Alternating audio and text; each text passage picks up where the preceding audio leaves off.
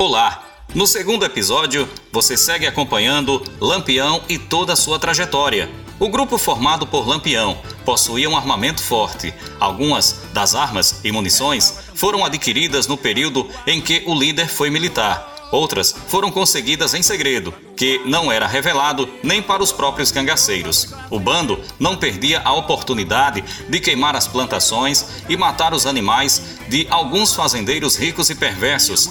Em povoados, os homens roubavam os comerciantes, destruíam casas, estupravam mulheres e matavam algumas pessoas. Com essas características, era impossível ficar em um só lugar por muito tempo, pois eles eram odiados por muita gente que desejavam as suas mortes. Em contrapartida, Virgulino distribuía a riqueza que saqueava com os mais necessitados, promovia festas para a equipe com muita fartura de comida e pagava bebidas para as pessoas em bares.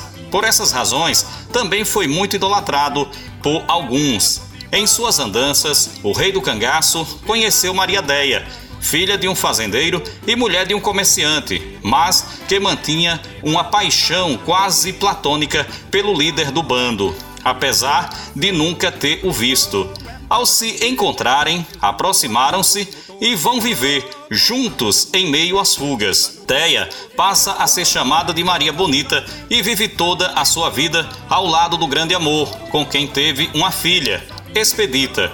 O bando de Lampião sobreviveu 20 anos, mesmo sendo perseguido por policiais e inimigos em sete estados do Nordeste.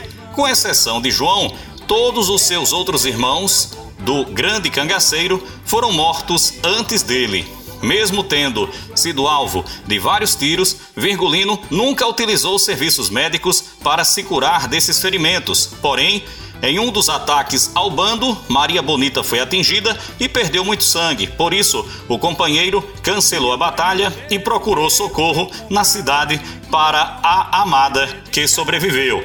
No terceiro episódio, você continua acompanhando esta incrível história.